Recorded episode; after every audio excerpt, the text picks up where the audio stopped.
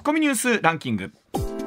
時事問題から芸能スポーツまで突っ込まずにはいられない注目ニュースを独自ランキングで紹介、はい。ランキングを紹介する前にまずは芸能とスポーツです、はい。NHK フジテレビテレビ朝日は、うん。今年11月に開幕するサッカーのワールドカップカタール大会の放送権を獲得したと発表しました、あのカタール大会はい。のアジア予選が、最終予選が行われてるんですけれども、えーホームのゲームというのは日本の地上波でも放送あるんですけれども、アウェーの試合が、えーいわゆる DAZN とか、はい。えーそういうところでないと見られないということで、ね。実はあの最終オーストラリア戦、はい。で最終戦の一個手前になるまあもう本当事実上の大一番というかね、あの出場権をかけた試合ということになるんですけれどもこちらの方が地上波で見られないそうなんですよ。ねね。言ってましたもんね、はいまあ、という中で改めてなんですけれども、はい。本当に例えばあのボクシング今度村田選手とゴロフキン選手の試合もあるんですけど、なんかえーこういったものを我々有料でうん。見るという時代がね、本当に当たり前ですけどやってきたなと、まあ、そんな中で、うん。えーワールドカップの、まあ、日本が出場した場合、うんえーもう含めてなんですがあの見られるということで、まあ、ホットということではあるんですけれどもただあの日程見てびっくりしたんですけどね改めて、ワールドカップの今年のカタール大会、えー開幕が11月21日。決勝戦まで行くと12月18日ってもうクリスマスと年玉同大窓会忙しの言うてる時ですよ。ワールドカップって夏のイメージがありますけど、はいそうね。まあ言うても暑いところでやりますんで。そういう今年はかなり年末ということであります。はい。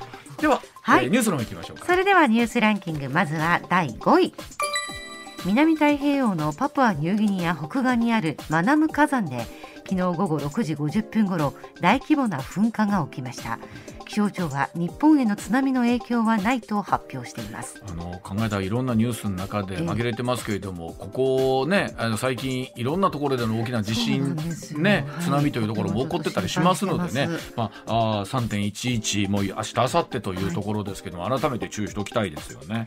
はい。続いて第4位 SMBC 日興証券の幹部4人が金融商品取引法違反の相場操縦の疑いで逮捕された事件で SMBC 日興証券以外の大手証券会社は摘発対象となった運用部門での株取引自体を内部ルールで規制していたことが分かりました。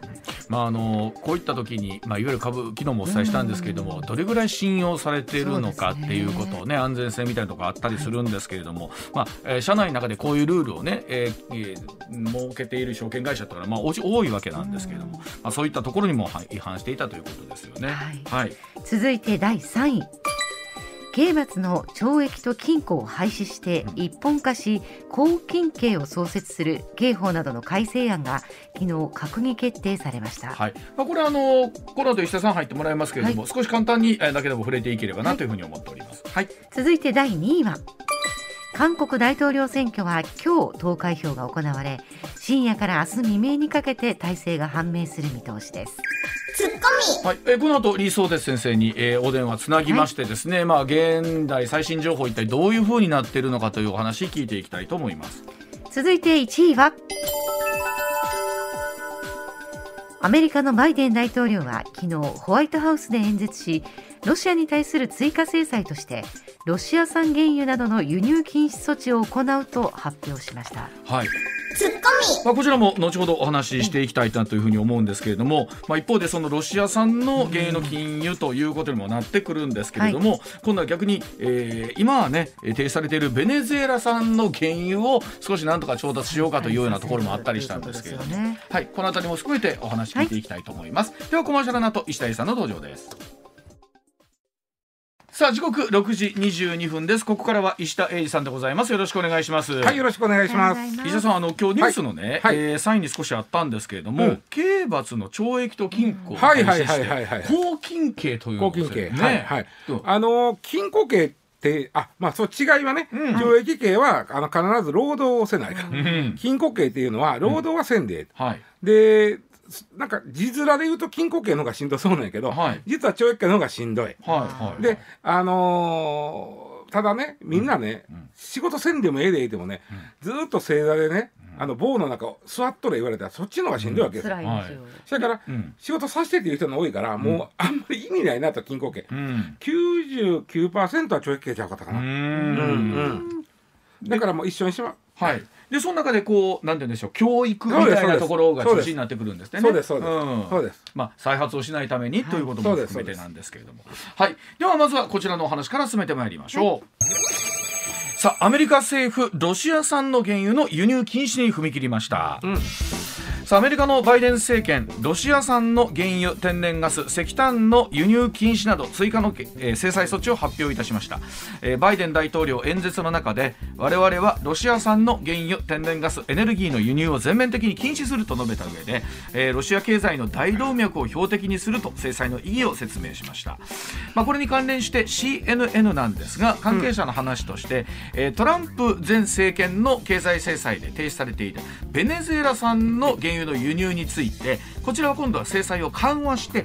輸入を再開するというところも明らかになってたんですね。うん。まあ、制裁というか、うん。ベネズエラとがめっちゃアメリカ嫌いなんですよそもそも、うん。まあ元々ね。めちゃくちゃ嫌いなんで、うん。はい。あの売ったらへんって向こうもにしてみたらねうん。制裁のってこっちが売ったらへんやってあーなるほど。言ってるかもしれんけど、うん。まあ、それよりも不思議なのがねアメリカってね実は、えー、3年ほど前までは世界一の産油国やったんですね、サウジアラビアを抜いとったんです、意外ですよね。それはあのシェールオイルですね。あの硬い岩盤の中にある、あのーまあ原油。これを取り出す方法が見つかったんで、うん。で一気にアメリカは産油国になって、じゃあそうなるとねだってサウジアラビア以上に惚れとってんやったら輸入なんか輸出しとったけどその時でそれがいつの間に輸入国にまたもまだったか言ったら、もうあの掘るのやめたからなんですうん。まあ一つは環境問題みたいな。これが大きいですね、うん。あとはあのいコロナでね、ん。めっちゃ安なった時あったでしょ、うん。原油が。原油が。だからそのこの値段では結構普通のサウジアラビアなんかが掘る原油より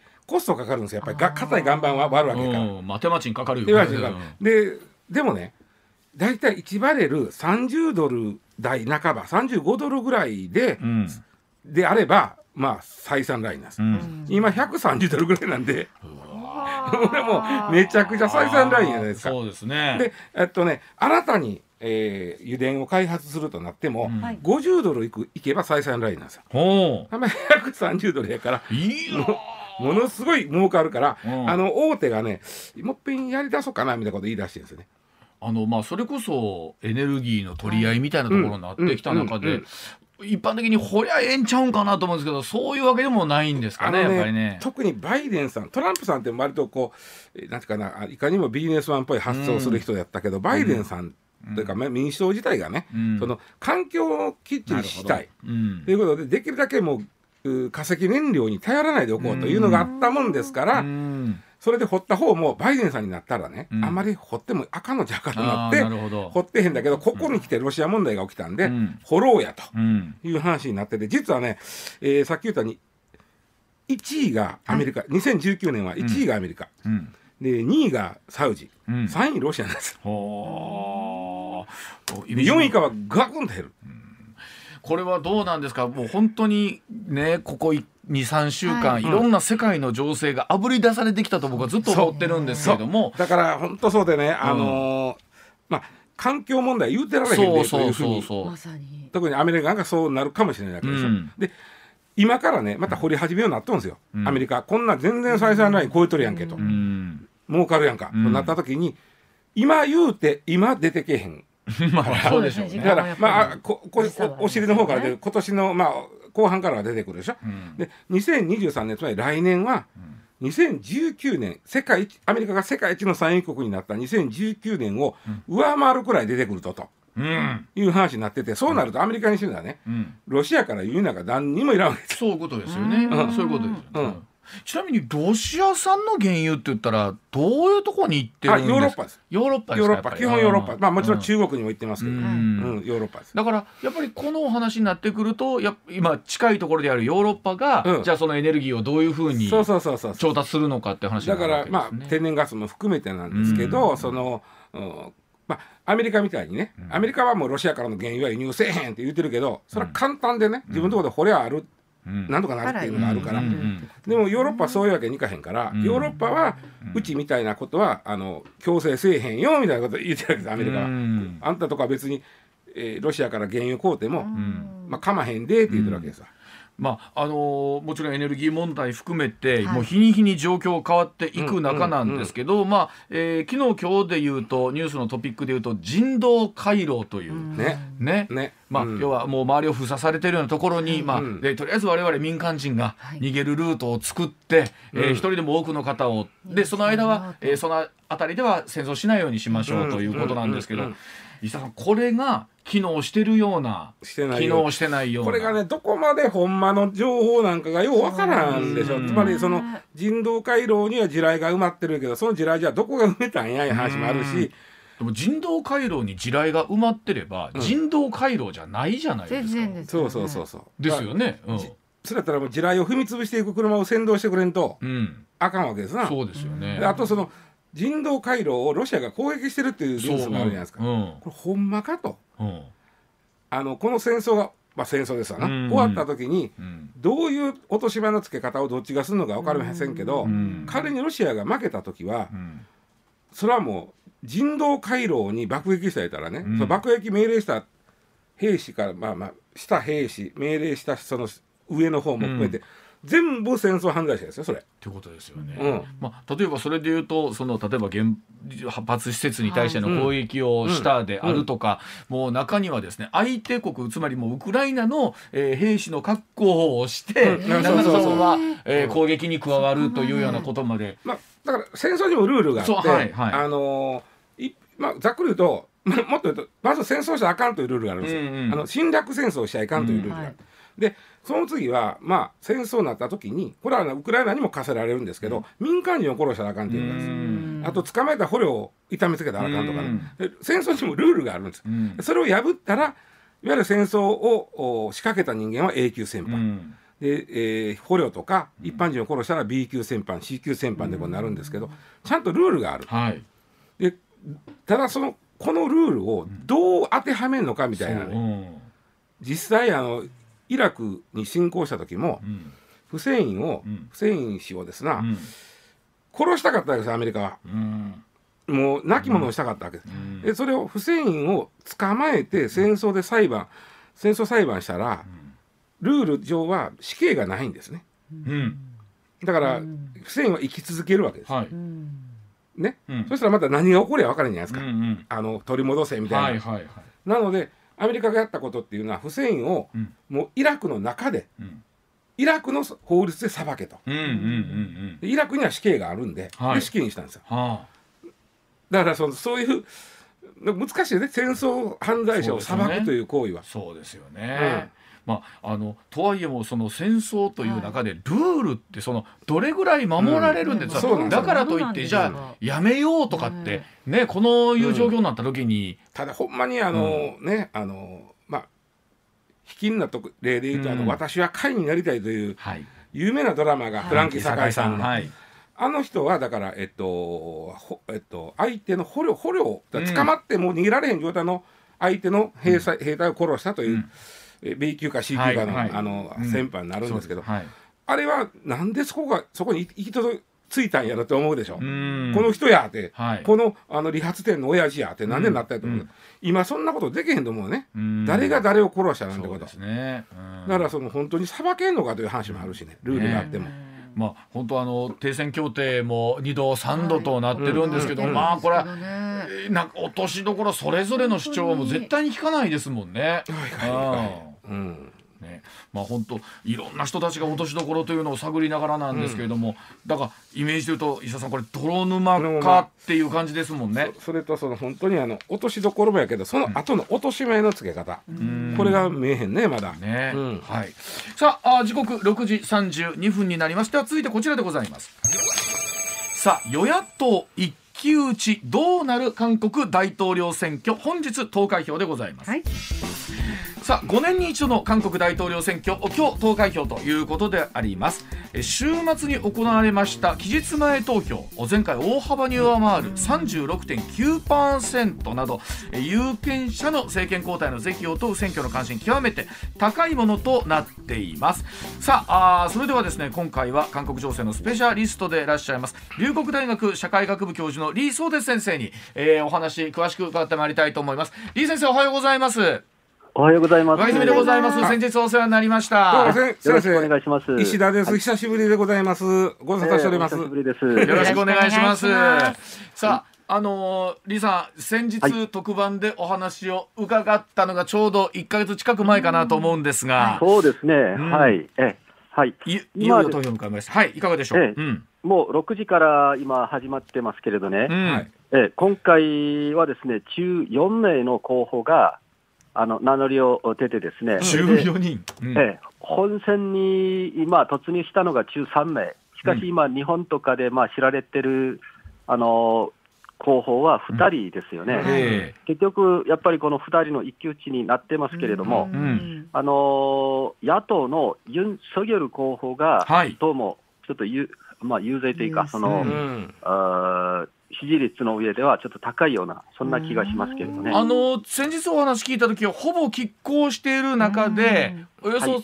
本当3%から5%ぐらいの差でね、えーはい。野党のユン・ソギルさんが、えーちょっと上回っていて、これが本選になってくると5%ぐらいじゃわからないなとはい。い、う状況でした。そこに、えー、と第3の候補と言われているアン・チョルスさんが、えーはい。ユン・ソギルさんにこれ日本ではあの乗っかるというかね、えーはい。一本化されたというお話も聞いたんですけども、そのあたりではどうなってるんですか、あのー本当にもうその直前になって、ですね事前投票の前日に一本化しましたのでね、うん。評価は分かれるんですよ、与党からはう、ん。2人のその一本化は逆に逆風を招くというふうに言ってますけれどもなるほ、ど。野党からはですね国民統合、つまりあの野党勢力を全部結集したという意味では、絶対その追い風になっているとうん。いうふうに評価してるんですね。それでここで私、個人的にはですね、その第3の候補、アン・チョルス氏に対する支持率は、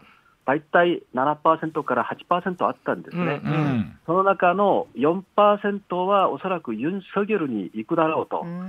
それで、え残りの半分の半分、つまり2%ぐらいがイ・ジェミョン氏うんにうん。行ってるんじゃないかというふうに見られるんですね。はあ先生あのちょっとはい。基本的なことなんですけど、アン・チョルスさんは、まああのはい。野党の候補一本化はい。で、まあ、なったんですけど、選挙にはまだ立候補した状態になってるんですか、いや、あの選投票用紙には、うん、あの辞退というふうにあそのそう書いてあるあんや。でもアンチョルスさんの名前は書けないということなんですね。ですから、14人から1人、まあ、減ってですね、中3名になったっていうはははは。ということあの、あのとなるとですよ李先生。あの、一本化というのはそれだけで7%から8%の支持が半々に分かれてるってことはこれ、一本化は一本化なんですかそれでも？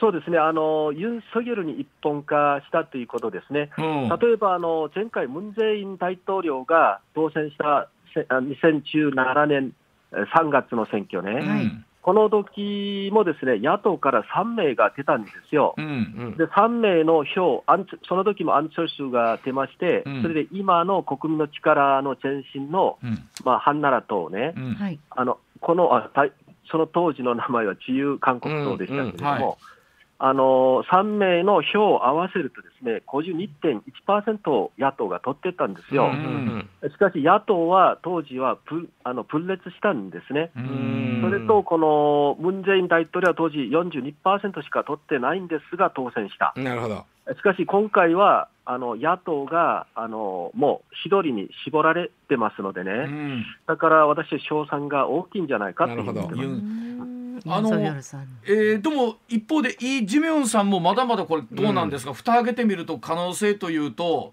かなりありそうなんでしょうか？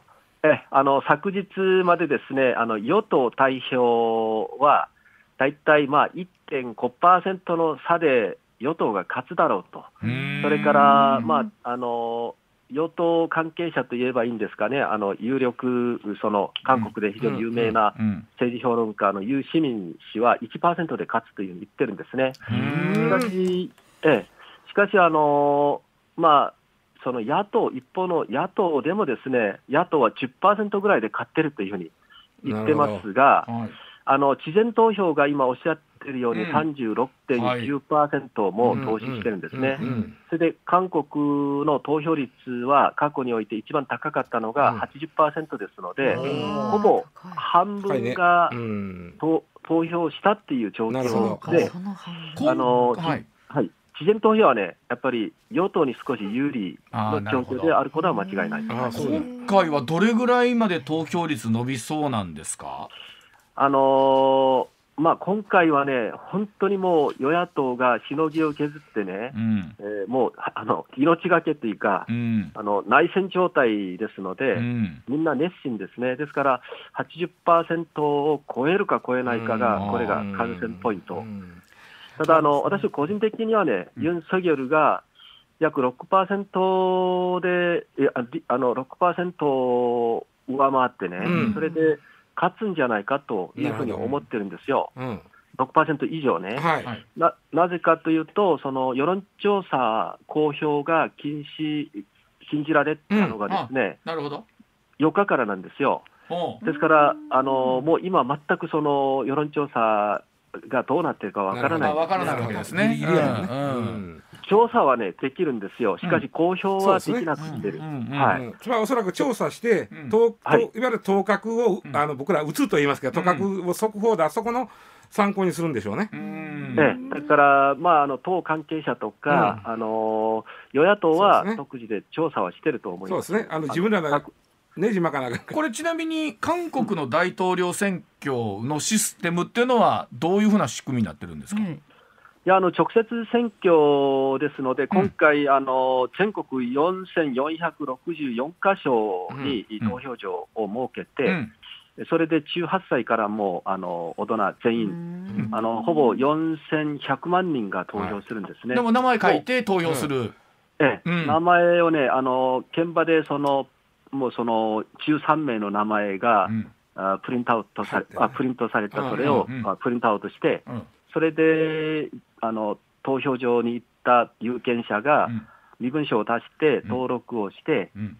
それでそこにあのハンコみたいなね、あのうん。選挙マークというのがあるんですよ、うん。それは自分が選んだあの人のうん。横のあの四角い欄にはい。押して、それで直接投票箱に入れるんですけれども、あはええ、これが、まあ、あの本投票はこのあの今日の6時からうん夕方6時まで行あわれる、6時まで？うん。はい、それでその後その感染者がまだ韓国今あの100、まだ100万人ぐらい、多いです、はい多いですよね、多いですよね。今。ええ言われてます、この人たちが7時半まで投票しますので、ええおそらく開票はね、うん。えー7時半から始まるのでな、るほど。大体10時半ぐらいには、おおむねその10時半。誰なのかっていうのが分かると、はあ。昔はね、9時半になればね、ね。分かってたんですね。うん。はい。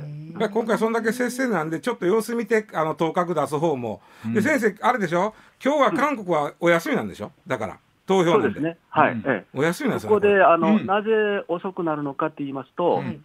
あの手口調査でほぼもう確実に分かるんですが、事前投票がですねあそうなるほど。36.1%、うん。ですから、あそうか。もうほぼ投票に行ってる人の半分が、うん。あの事前投票で、それがなかなかこう正確になるほど。わからないんですね。なるほど。ですから、そのお事前投票の36.9%は、うん。どんな人たちが投票したのかということぐらいはわかるんですよ。なるほど。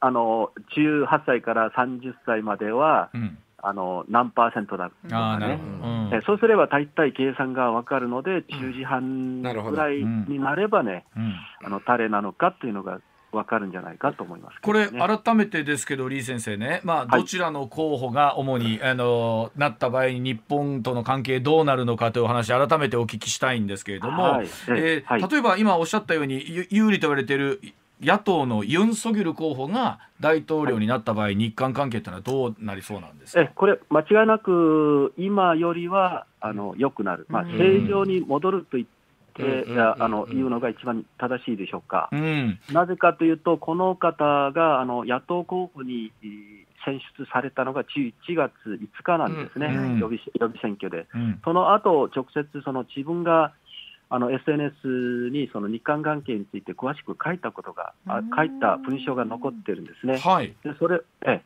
それを見ますと、あの日韓関係を真っ先にその改善、まあ、あの良くしたいと、真っ先に取り組みたいと。うん。それから前提はですね、1998年、その小渕金大順共同宣言、うん。その宣言であの日韓関係が一番あのいい時期を迎えた過去がありますよね。うんあの韓国がうんうん初めて戦後日本を肯定した。うんつまり韓国はですね、日本はあの戦後平和憲法の下で世界に多大な貢献をしたというふうにあの1998年の共同宣言で言ってるんですよ。うんですから、それを基本ベースにしたいと。うん。それから慰安婦問題とか、その徴用工問題は一括で解決しますと。うん。いうふうに言ってるのでう、ん。意欲はあるんですよね。もちろんその韓国の今の政治情勢を見ると、すぐ良くなるということはまずないんですけどうね。ん。あの先生ね、はい、まああの選挙戦見てても特に日韓関係がその大きな論点になってたようには思わないんですけども、うんあの、はい。ほらそれ今今のロシア情勢とか、まあ、中国問題特に北京オリンピックでいろいろありました。うんでそんな問題あるけど、でもなんかこうそれよっか、うん。このなんかこのえあのマンションめちゃくちゃ高いのなんとかしてくれみたいなそんな話の方が多いんでマンションだってソウルのマンションってさ買えないぐらい。1億円以上するんだから普通のマンションでそうも。なんですよ。はい。うん。そんなあのそはうん。い、ソウルの都心で大体、まあ、日本の標準のマンションの、ね、広さ、つまり、えー、70平米からまあうん80平米くらいのマンションが、あの日本円で1億以上。そんなもんね。うん。そら怒るで。もう買えないですよね普通に考買えないえたらんですよ。うん。それなんでそんな韓国ううん。んはい、韓国のか韓国の方たちは少し広い家を好むのでね、うん。大体日本円で2億とか2億5千万とか、2億。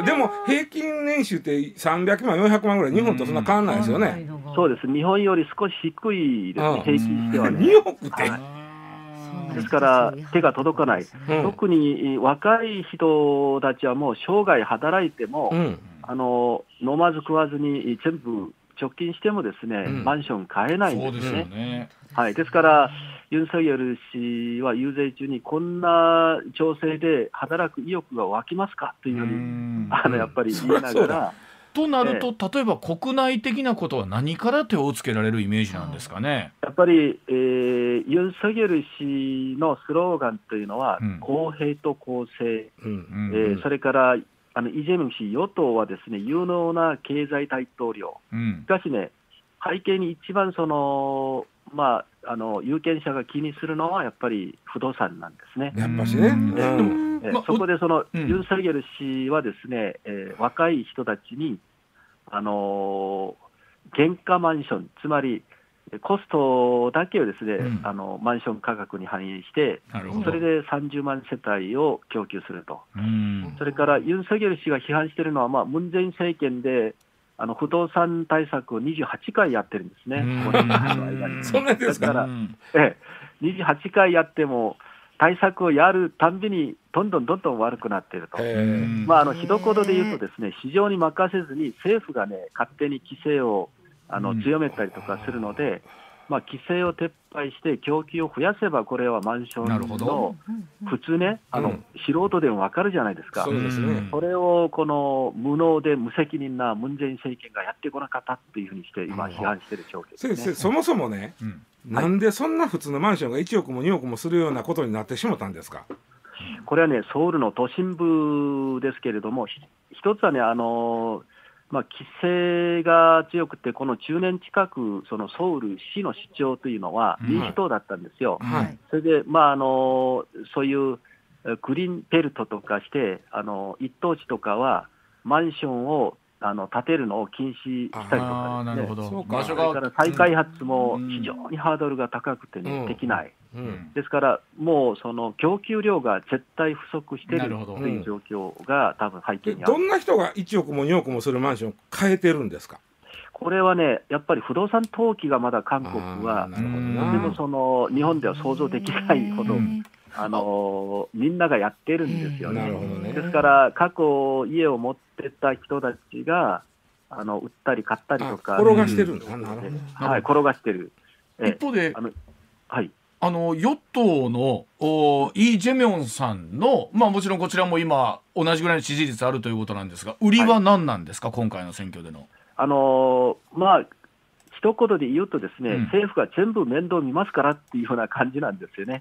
彼のスローガンというのは、基本所得、基本マンション、基本金融とかね、基本基本マンション。で分かりにくいんですけれども、うん。基本マンションというのはもう、あのー政府がその青年たちに、まあ、マンションを、あのー買いやすくするとかうね、ん。あのーちょっとイ・ジェミョン氏のそのような、あの政府がすべての国民の面倒を見るお金を配るということは、うん。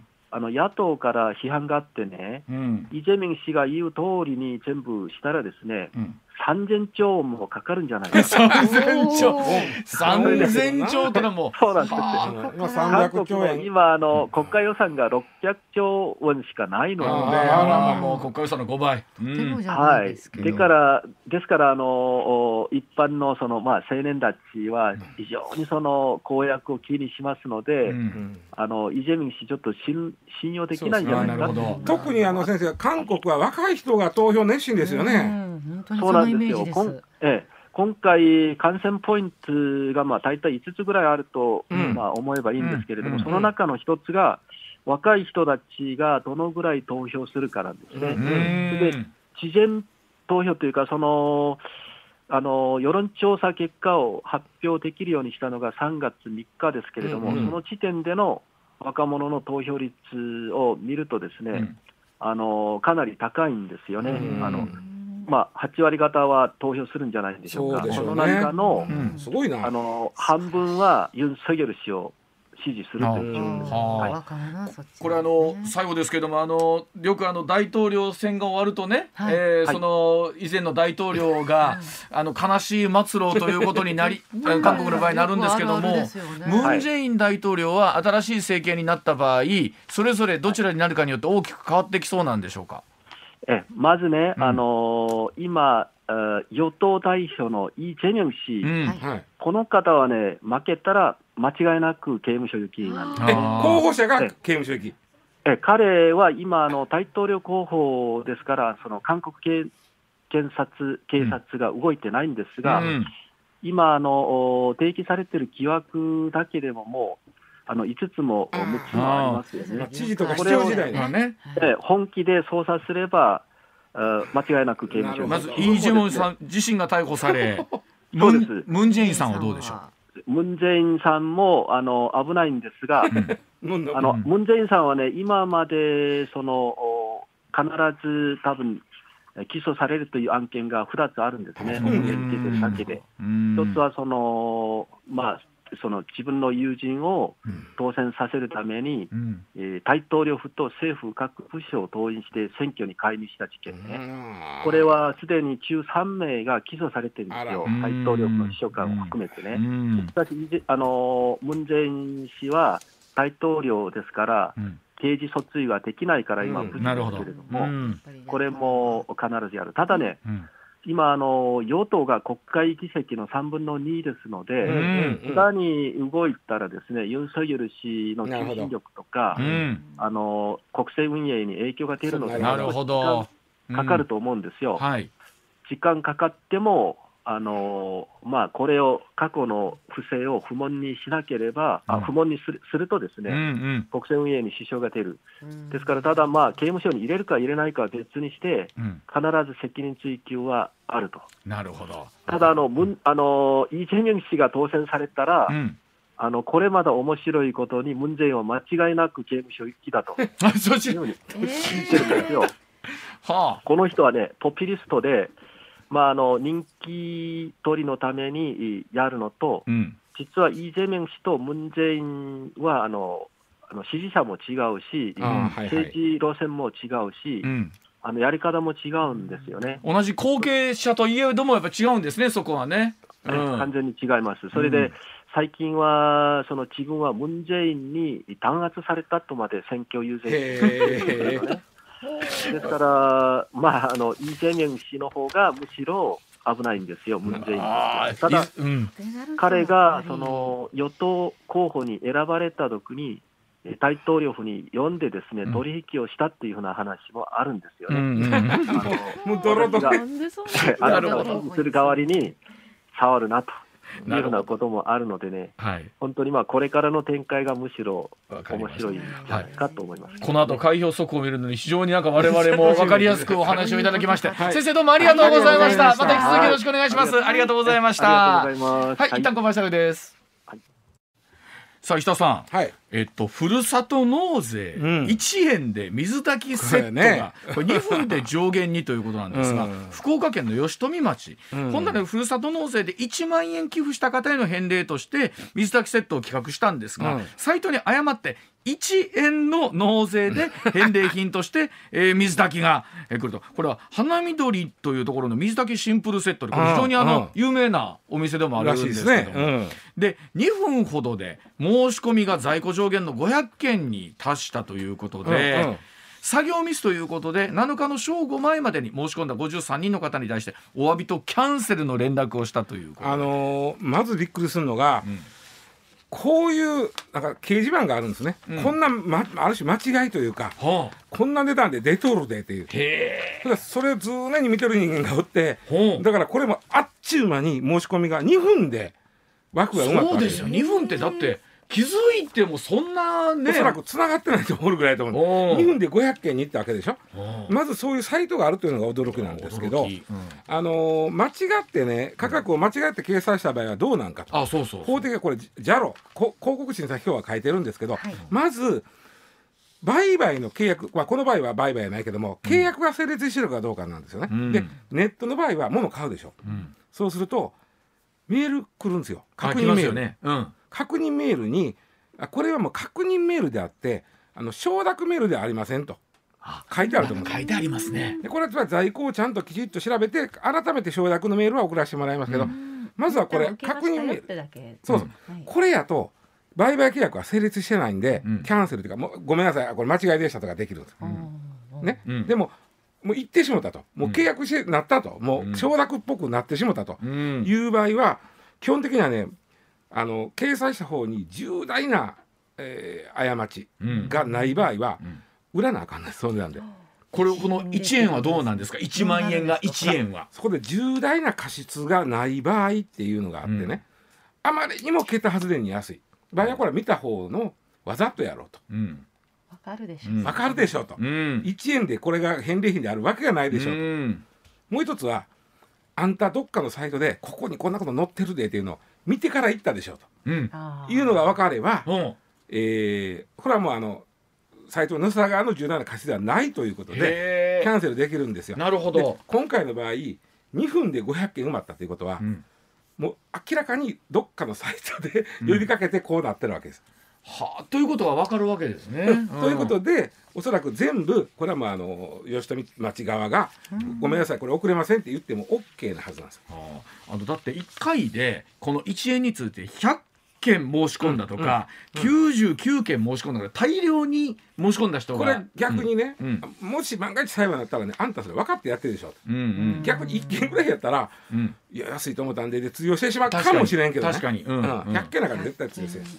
まあでもあのなんて言うんでしょう。う驚きなのはありますけどまあこういうこともあるんでしょうけどまあそのサイトがあるっていうこともそうですし。そうなんですよ。もうびっくりしますよ。ここでこんな、掲示板とかね、うん。あのチラシが間違ってるとか、あとまああのこれはもう吉富町には大変恐縮ですけれどもさすがにもうちょっと確認した方がいいんちゃうかだからそのさっき言った錯誤による意思表示つまり間違って表示したってね、うん。実はほとんど認められるケースがない。